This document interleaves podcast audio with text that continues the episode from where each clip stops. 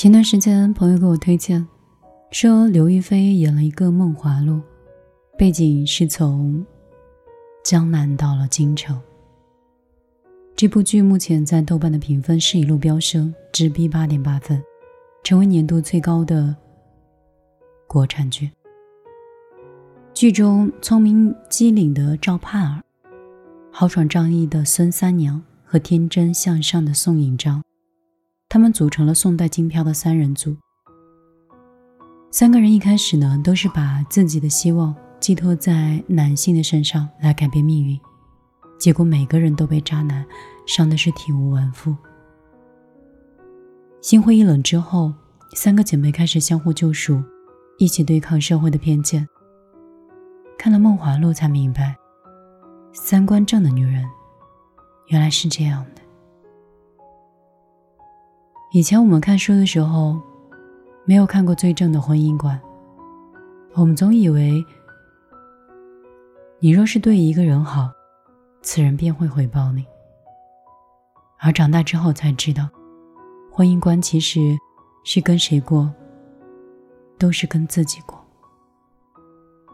作家梁文道，他说：“男人也好，女人也好，如果没有自己过日子的能力。”那他也没有和别人能过好日子的能力。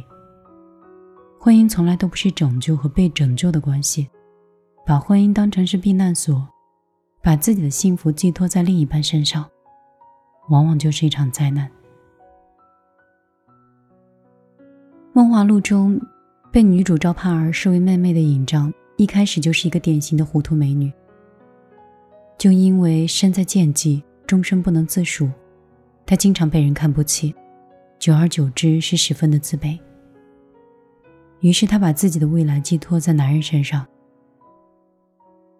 当他遇见了一个有钱有貌、爱他如宝的一个商贾周舍，他就像溺水抓住了救命的稻草。相识不到数月，便与他私奔。原以为是觅得良人，得自由身，却没有想到呢。周婶是一个假装富商的酒色赌徒，婚后不仅骗光了他的存款，还经常施暴，把他当狗一样拴在树下。嫁错一个人，要了半条命，这句话用来形容宋引章是再合适不过了。我的前半生里说，没有任何人会成为你今生今世的避风港，只有你自己。才是自己最后的庇护所。但生活中很多女人，她为了家庭，为了男人，付出了自己的全部，甚至把自己也附庸在他们身上。到最后，往往是圆满的少，破碎的多。就比如说剧中的孙三娘，她嫁给的是一个不成器的老公，每天靠杀猪来支持她的创业。生下儿子，父子方后，她一门心思又扑在儿子身上。结果呢，她却被丈夫跟儿子逐出家门，差点失心疯。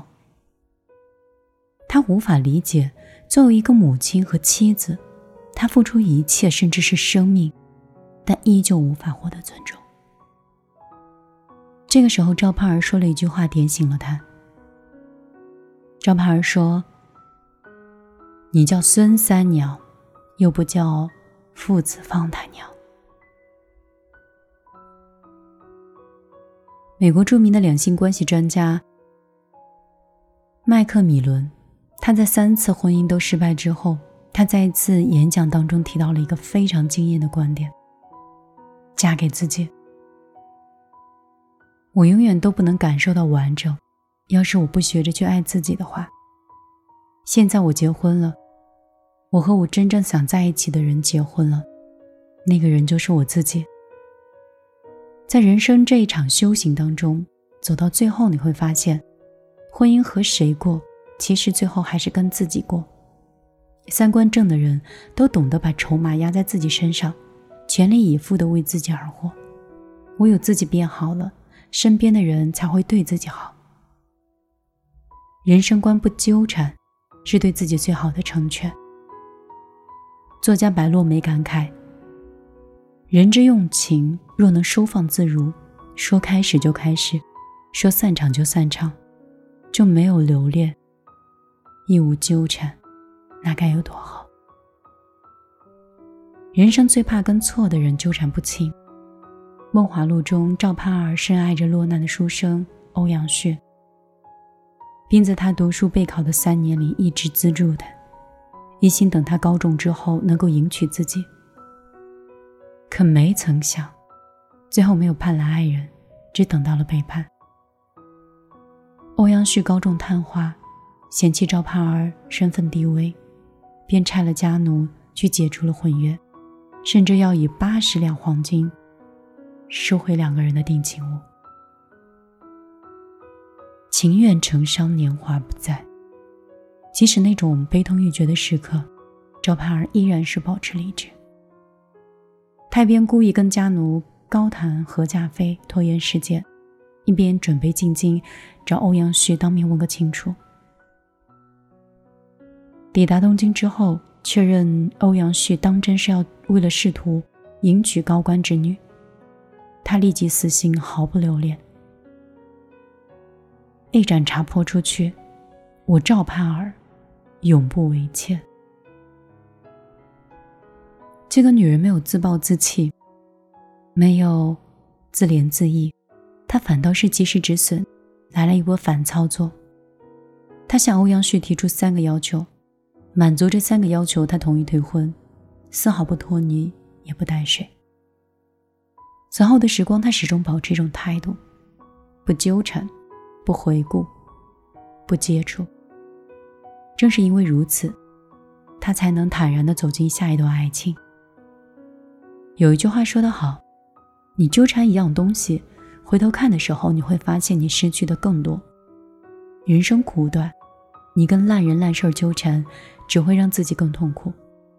三观正的女人，格局大，见识也大，懂得放下破事，远离那些烂人。特斯拉的创始人马斯克的母亲，在被家暴了九年之后，鼓起勇气离婚，重新开始了新的生活。如今已经有七十岁的她，依然是活跃在模特的舞台上。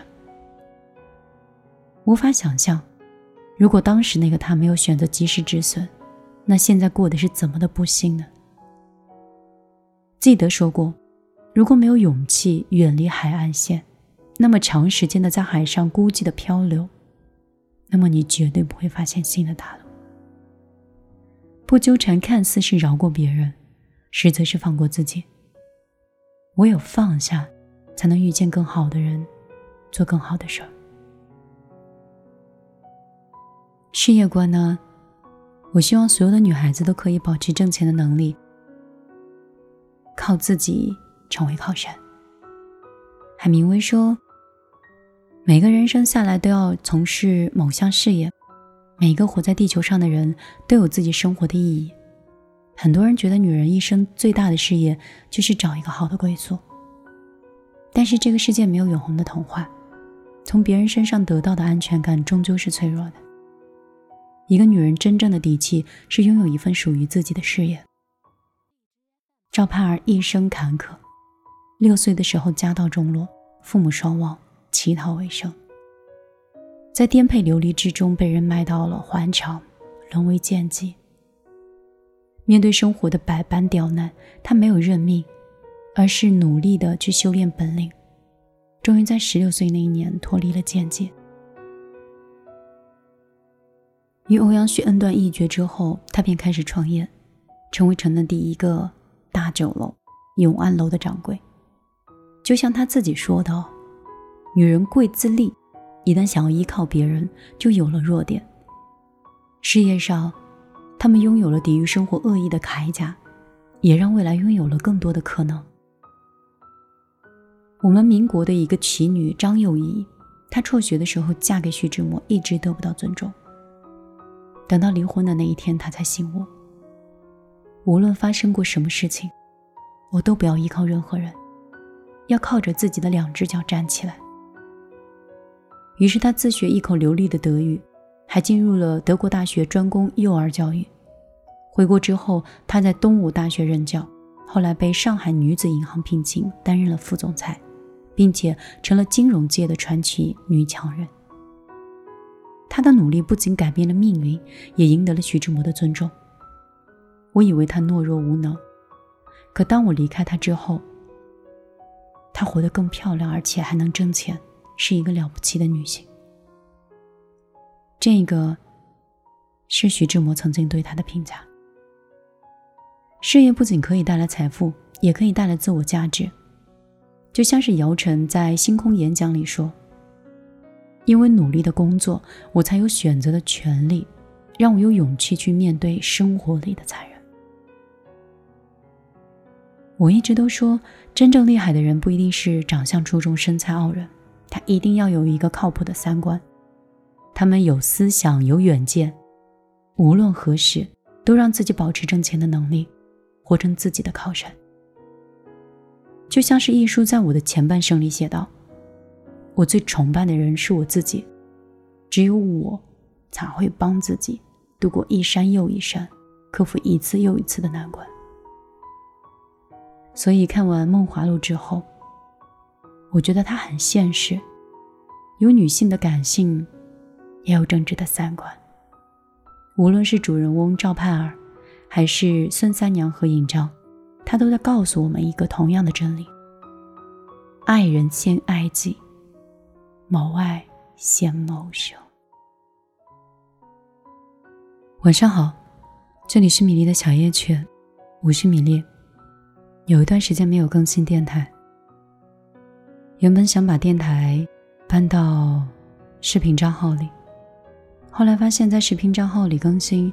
总有一种说不上来的奇怪感，这可能就是电台的魅力和传统吧。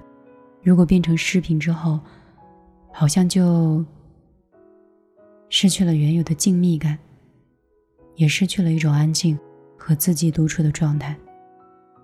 也许你在这里打开我的音频，你会坦然、迷迷糊糊的，一边听一边想。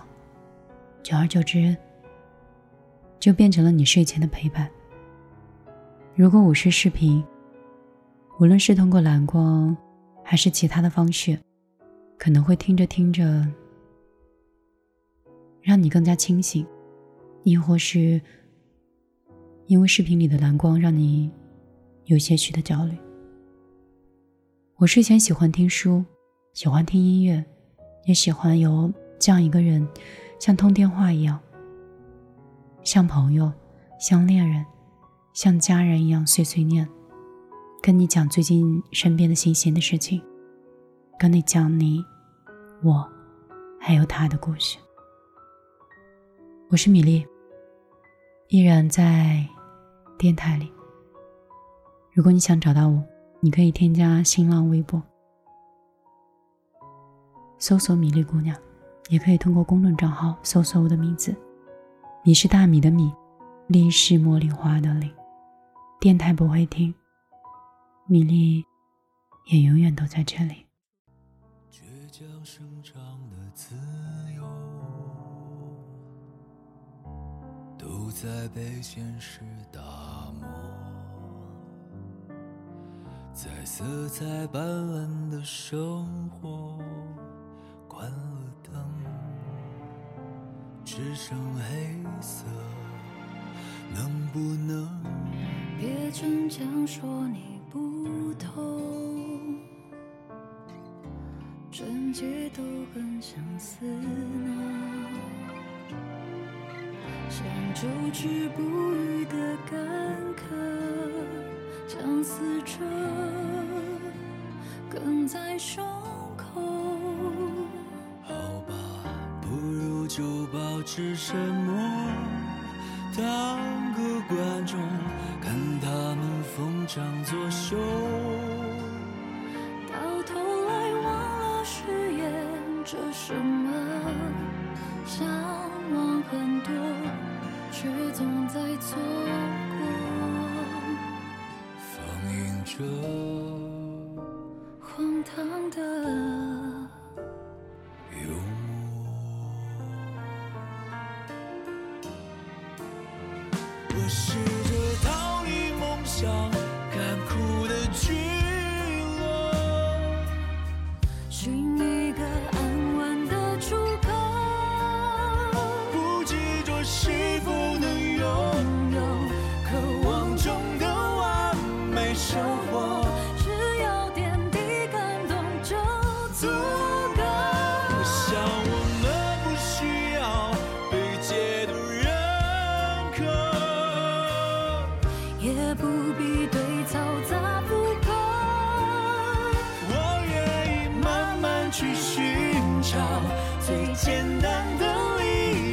生活。